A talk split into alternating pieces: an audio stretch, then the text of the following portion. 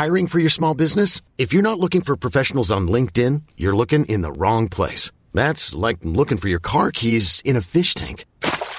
LinkedIn helps you hire professionals you can't find anywhere else, even those who aren't actively searching for a new job but might be open to the perfect role. In a given month, over 70% of LinkedIn users don't even visit other leading job sites. So start looking in the right place. With LinkedIn, you can hire professionals like a professional. Post your free job on linkedin.com slash achieve today.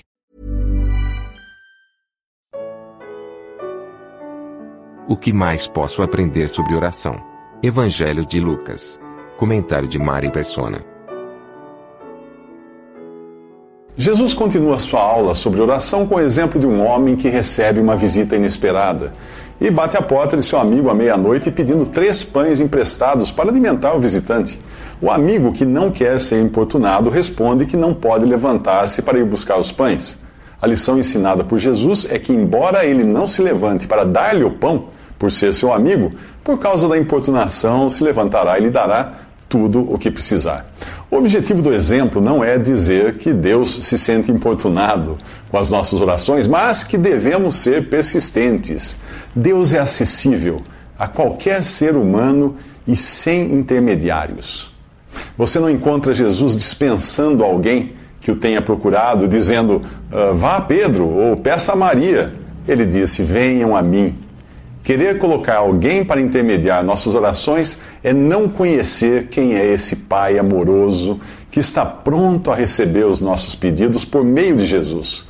Paulo escreve a Timóteo: há um só Deus e um só mediador, ou intermediário, entre Deus e os homens, o homem Cristo Jesus. Isso está em 1 Timóteo 2. Mas apesar de não precisarmos de intermediários para falar com Deus, a história contada por Jesus traz mais uma lição. Você percebeu que o homem não procura seu vizinho para suprir sua própria necessidade, mas sim a do hóspede inesperado? Estamos sempre prontos a pedir por nós, mas quantas vezes nos lembramos de interceder por outros? O homem talvez suportasse a fome até o amanhecer, mas ele não está pensando em si mesmo. Ele está preocupado com as necessidades do hóspede. Isso nos leva a outra prática importante para o cristão. Em Hebreus 13, versículo 2 diz: Não se esqueçam da hospitalidade. Foi praticando-a que, sem o saber, alguns acolheram anjos. No mesmo capítulo são indicados dois sacrifícios que agradam a Deus: o louvor e a beneficência. Lá diz: Por ele, por Cristo, ofereçamos a Deus sem cessar sacrifícios de louvor, isto é, o fruto dos lábios que celebram o seu nome. Não negligencieis a beneficência e a liberalidade. Estes são sacrifícios que agradam a Deus. Mas repare que a ajuda ao próximo é algo que devemos fazer e não esperar ou exigir que outros nos façam. É, em uma cristandade cheia de pregadores que vivem pedindo para si mesmos, que bom seria se seguissem eles e nós seguíssemos também o exemplo de Paulo Paulo fala em Atos, capítulo 20, de 33 ao 35: Não cobicei prata, nem ouro, nem as roupas de ninguém. Vocês mesmos sabem que estas minhas mãos supriram minhas necessidades e as de meus companheiros. Em tudo o que fiz, mostrei-lhes que, mediante trabalho árduo, devemos ajudar os fracos, lembrando as palavras do próprio Senhor Jesus que disse: a maior felicidade em dar do que em receber. Se há maior felicidade em dar do que em receber, quem poderia ser chamado de o mais feliz do universo? A resposta você encontra nos próximos três minutos. Jesus disse que há maior felicidade em dar do que receber, em Atos 20, 35. Portanto, a felicidade em dar está diretamente relacionada ao valor daquilo que é dado. E nesse sentido, ninguém é mais feliz do que o próprio Deus. Porque Deus amou tanto o mundo que deu o seu Filho unigênito, para que todo que nele crê não pereça, mas tenha a vida eterna. Isto está em João 3,16. E em Tito, capítulo 2, versículo 14, diz que o Filho de Deus, por sua vez, se entregou por nós. E deu a sua vida por nós. Isso está em 1 João 3,16. Portanto, Deus nos deu a vida eterna. E esta vida está em seu Filho. 1 João 5,11. Se a alegria de Deus está em dar, Como você ousa querer privá-lo dessa alegria ao tentar fazer algo para merecer a salvação que é de graça? Deus não pediu nada em troca. Será que você já se deu conta de que todas as vezes que na Bíblia aparece a palavra graça, está falando de algo que só podemos receber de graça? Esta é a condição. O apóstolo Paulo explica em Romanos 11,6 que se é pela graça, já não é mais pelas obras. Se fosse, a graça não seria graça. Alguns cristãos deturpam tanto a palavra graça que a transformam em sinônimo de pertencer a uma denominação religiosa ou de viver segundo uma lista de regras. Dificilmente encontraremos um exemplo melhor de graça do que aquele demonstrado na cruz para um ladrão. No início da crucificação, os dois ladrões zombavam de Jesus, mas quando um deles ouviu Jesus dizer: Pai, perdoa-lhes porque não sabem o que fazem, ele teve a certeza de estar diante de seu único e último recurso antes de morrer. Se Jesus estava disposto a interceder por seus cruéis algozes, podia muito bem fazer algo por aquele fracassado ladrão.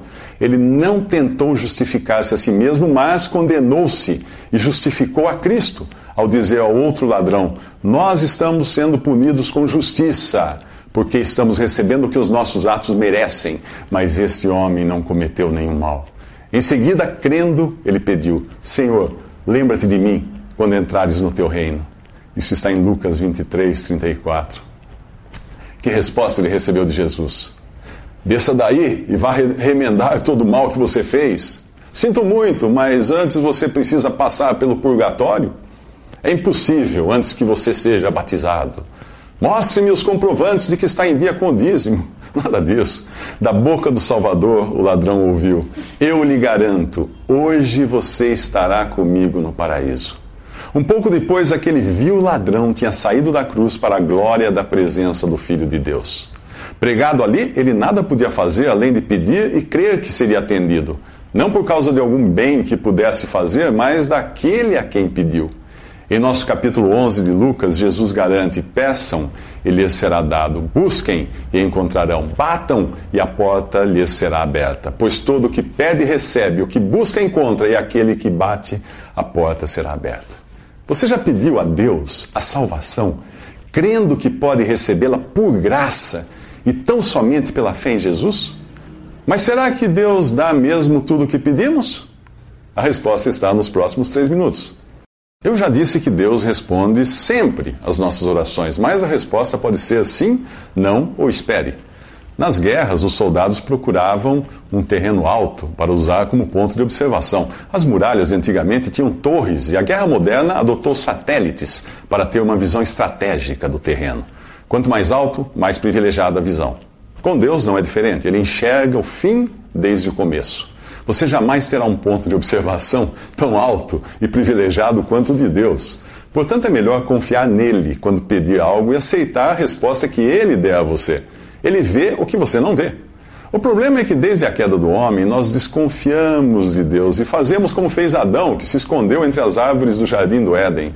Em alguns lugares na Bíblia, as árvores são usadas como figura da humanidade, por suas raízes estarem na terra e serem vulneráveis ao fogo. É comum pecarmos e fugirmos de Deus, nos refugiando em recursos humanos. Porém, a intenção de Deus a nosso respeito é das melhores. O profeta Miqueias escreveu: Quem é comparável a ti, ó Deus, que perdoas o pecado e esqueces a transgressão do remanescente da sua herança? Tu que não permaneces irado para sempre, mas tens prazer em mostrar amor de novo terás compaixão de nós, pisarás as nossas maldades e atirarás, atirarás todos os nossos pecados nas profundezas do mar. Isso está em Miqueias 7, 18 a 19. Será que é de um Deus assim, misericordioso e pronto para perdoar, que você está fugindo? É a Ele que você está relutante em confessar os seus pecados para receber o perdão? O próprio Deus, falando por intermédio do profeta Ezequiel, garantiu: Não tenho prazer na morte do ímpio, mas em que o ímpio se converta do seu caminho e viva. Isso está em Ezequiel 33, 11.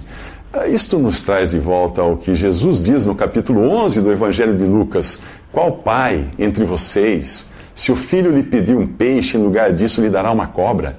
Ou se pedir um ovo, lhe dará um escorpião? Se vocês, apesar de serem maus, sabem dar boas coisas aos seus filhos, quanto mais o Pai que está no céu dará o Espírito Santo a quem o pedir. Davi sabia muito bem o que era cair, confessar o pecado e ser restaurado. No Salmo 86 ele diz: Inclina os teus ouvidos, ó Senhor, responde-me, pois sou pobre e necessitado. Tu és bondoso e perdoador, Senhor, rico em graça para com todos os que te invocam. Escuta a minha oração, Senhor, atenta para a minha súplica. No dia da minha angústia clamarei a ti, pois tu me responderás. Tu, Senhor, és Deus compassivo, misericordioso, muito paciente, rico em amor e fidelidade. Ah, esse é o Salmo 86. E Deus pode ser misericordioso porque já julgou, já julgou o pecado com justiça quando derramou todo o castigo sobre o seu filho na cruz. A provisão para sermos salvos do juízo já foi feita e pode ter certeza de que se você pedir por salvação, Deus lhe atenderá. Mas o que significa pedir pelo Espírito Santo?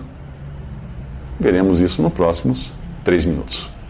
No versículo 13 de Lucas 11, Jesus diz: Se vocês, apesar de serem maus, sabem dar boas coisas aos seus filhos, quanto mais o Pai que está no céu dará o Espírito Santo a quem o pedir. Para entendermos o que significa pedir o Espírito Santo, precisamos antes entender um princípio fundamental de interpretação bíblica. O fato de Deus dizer algo em Sua palavra nem sempre significa que esteja dizendo a você. Se você costuma abrir a Bíblia a esmo e acha que o primeiro versículo que vê é uma ordem direta de Deus para você, cuidado. Cuidado para não fazer bobagem. Quando a passagem disser assim, Judas foi e enforcou-se. Isso está em Mateus 27, 5. Existem passagens que são ditas a Israel e existe a doutrina dos apóstolos dada à igreja, nas epístolas. Há ordens dadas no Antigo Testamento para determinadas pessoas que hoje nos servem de alento, mas que não foram dirigidas diretamente a nós. Existem também experiências pessoais de servos de Deus que nada têm a ver conosco. Portanto, quando lê algo, pergunte: a quem Deus disse? Quando Deus disse? Em que circunstâncias? O que veio antes? O que veio depois? Se aplicarmos este princípio aqui, veremos que Jesus está dizendo isto aos discípulos que ainda não têm o Espírito Santo habitando neles. Em João 7,39 diz que até então o Espírito ainda não tinha sido dado, pois Jesus ainda não fora glorificado. Portanto, temos aqui um grupo de pessoas que, apesar de terem o Espírito Santo com eles, ainda não desfrutam do Espírito Santo habitando neles. É normal que Jesus lhe dissesse, então, para pedir o Espírito Santo. O que eles efetivamente passariam a fazer até o dia de Pentecostes, quando o Espírito veio habitar neste mundo no crente individualmente e na igreja coletivamente. Logo após a ressurreição, Jesus diria aos discípulos em Lucas 24, 49: Eu lhes envio a promessa de meu Pai, mas fiquem na cidade até serem revestidos do poder do alto. E minutos antes de sua ascensão aos céus, ele prometeria, em Atos 1, 8: Vocês receberão poder quando o Espírito Santo descer sobre vocês então, no capítulo 2 de Atos, nós lemos que chegando o dia de Pentecoste, estavam reunidos num só lugar, todos eles, e de repente veio do céu um som, como de um vento muito forte, encheu toda a casa na qual estavam assentados. E viram o que parecia línguas de fogo, que se separaram e pousaram sobre cada um deles Todos ficaram cheios do Espírito Santo e começaram a falar em outras línguas, conforme o Espírito os capacitava. Isso está em Atos capítulo 2, versículo 1 em diante. Ao fundar a igreja, Deus desfazia a confusão de línguas que começou em Babel, quando os homens quiseram construir uma torre que alcançasse o céu para perpetuarem o seu nome na terra. Em Atos 2, Deus estava formando o corpo de Cristo um povo que, apesar das, das diferenças linguísticas, deveria se entender como se todos falassem o mesmo idioma. Só então aqueles discípulos receberiam o Espírito Santo para habitar neles. E hoje, quando é que alguém recebe o Espírito Santo? A resposta nós veremos nos próximos três minutos.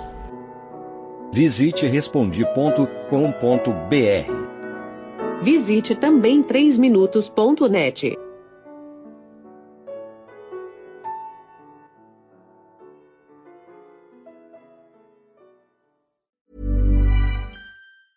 Ever catch yourself eating the same flavorless dinner three days in a row? Dreaming of something better? Well, HelloFresh is your guilt-free dream come true, baby. It's me, Kiki Palmer. Let's wake up those taste buds with hot, juicy pecan-crusted chicken or garlic butter shrimp scampi. Mm. Hello Fresh. Stop dreaming of all the delicious possibilities and dig in at HelloFresh.com. Let's get this dinner party started.